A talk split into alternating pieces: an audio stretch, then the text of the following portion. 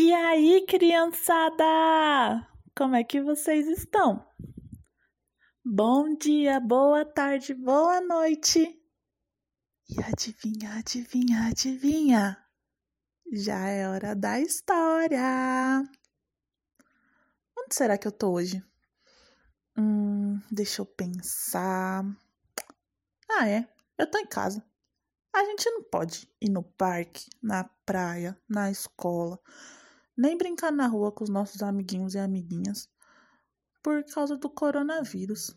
A gente tem que tentar ficar dentro de casa para a gente ficar bem forte, bem saudável. Mas sabe, hoje eu tava com uma vontade de viajar. Eu sentei no chão, fechei o olho e comecei a imaginar que eu tava lá na lua.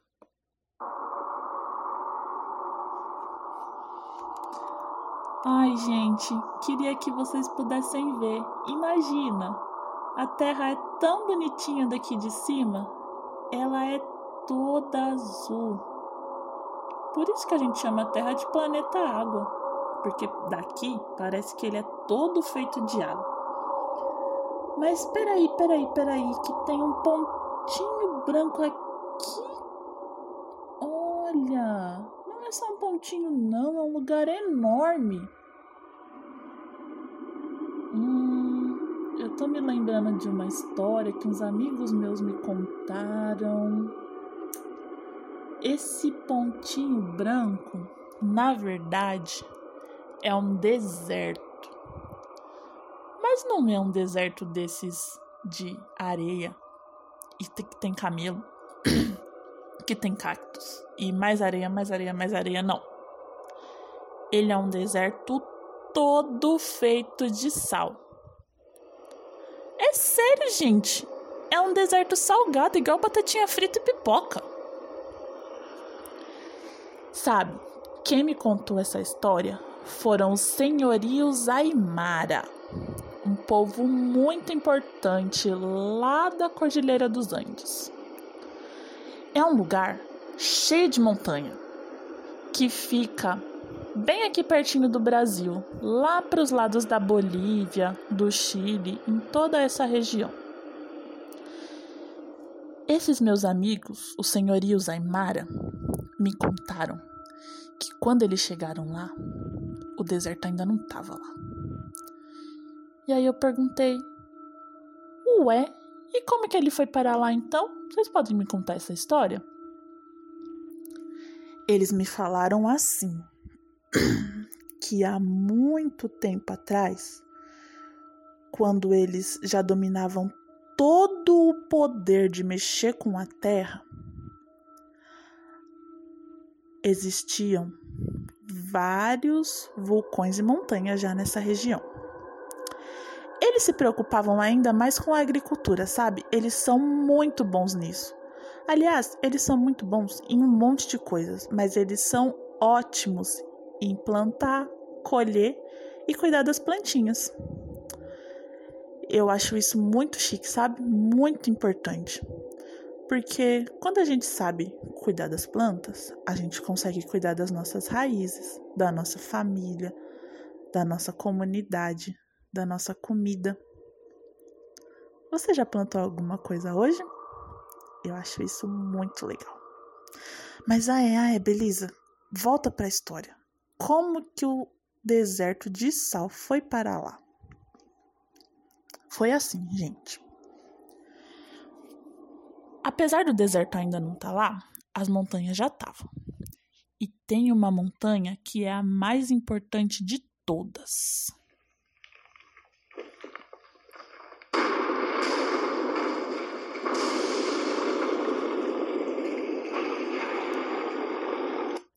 Seu nome é Tunupa.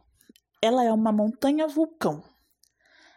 Ela é a deusa mais importante da cultura aimara. E além de ser um vulcão lindíssimo, ela também é a deusa dos raios e da fertilização da terra. É ela que deixa a terra bem rica assim, para os aimaras poderem plantar e colher tudo. Eles estão nessa parceria já faz muito tempo, por isso que eles são tão bons com a agricultura.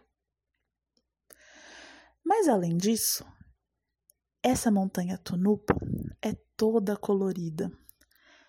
Ela tem as cores vermelho, laranja e vai variando nesse tom.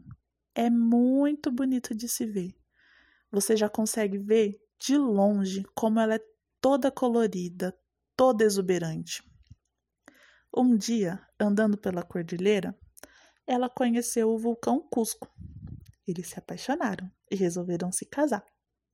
A Tunupa estava até esperando um bebê vulcão, bem fofinho, mas cheio de fogo. Só que aí, quando o bebê nasceu, o vulcão Cusco desapareceu. Passaram-se os dias, as noites, os dias, as noites, e ele não voltava. A Tunupa ia ficando cada vez mais triste. Teve uma vez, enquanto ela estava dando de mamar para seu bebê vulcão, que ela não aguentou e começou a chorar muito, muito, muito. E vocês sabem, né, crianças? As lágrimas elas são um pouquinho salgadas assim. Como ela chorava muito, as suas lágrimas se misturaram com o leite e começaram a se espalhar, foram derramados por toda aquela região. E aí, quando ela foi ver, tinha toda uma planície branquinha, branquinha por causa dessa mistura e bem salgada. Depois de um tempão assim, a Tunupa conseguiu avistar do outro lado do salar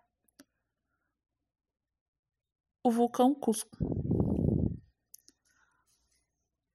E se a gente for lá, até hoje, todos esses vulcões, até o bebezinho pequenininho, eles circundam e protegem o deserto.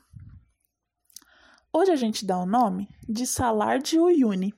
Salar porque ele é todo feito de sal. Uyuni foi o nome que as pessoas mais novas assim dos tempos de agora deram. Mas os meus amigos Aymara, eles falam que o nome desse lugar devia ser Salar de Tunupa, porque foi dela que o salar surgiu. Ai, gente, que história bonita, vocês não acham? Mas essa viagem até aqui na lua me deixou com uma fome, sabe?